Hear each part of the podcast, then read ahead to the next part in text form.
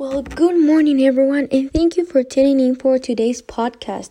Today, I will be talking about a pretty controversial topic a new scandal that has come to our ears during this time of crisis and has generated opinions all around the globe. So, last week, the President of the United States, Donald Trump, announced that the US will be halting its funding from the World Health Organization, better known as the WHO, while an investigation is conducted on their trustability.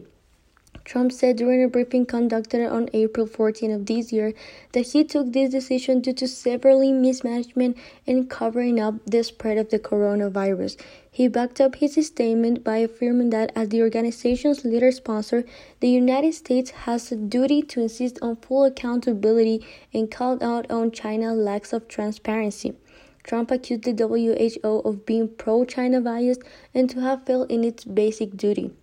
Now, this declaration took no time to bring in many questions, remarks, doubts, and even desperation from people.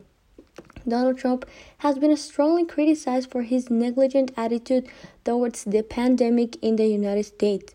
There have been many comments and reports, such as some from The Guardian, BBC News, The New York Times, and many others, saying that Trump's decision of freezing the WH funding is just a way of blaming others for his irresponsible actions, since he ended up contradicting himself to previous announcements.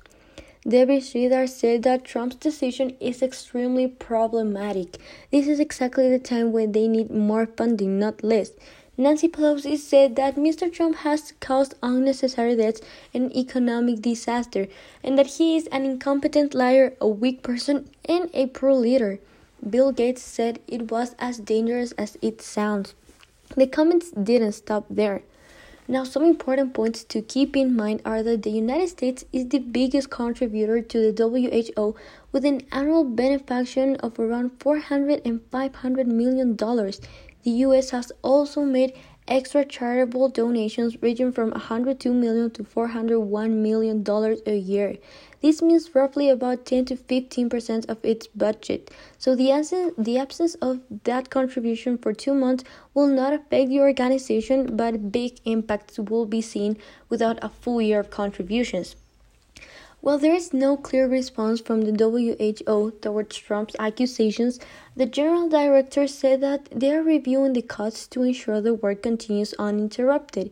He also added that they regret the decision, decision and that the US has been a long-standing generous friend, and we hope it will continue to be so. However, the US has by far the highest number of coronavirus cases and deaths worldwide, with more than 600,000 cases and 26,000 deaths.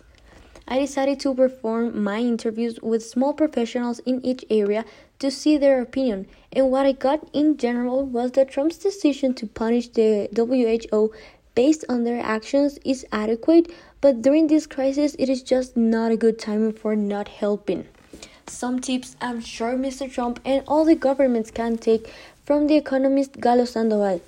You should be worried about the health of your people, not only for the economy of the country. Take care of the economic development and the people because they go together hand by hand. The money that the United States contributed to the WHO is not money that the United States depends on. So, considering the halt of the funding as a solution to save the economy would not be a suitable way of seeing it right now, since that money is marginal for the United States.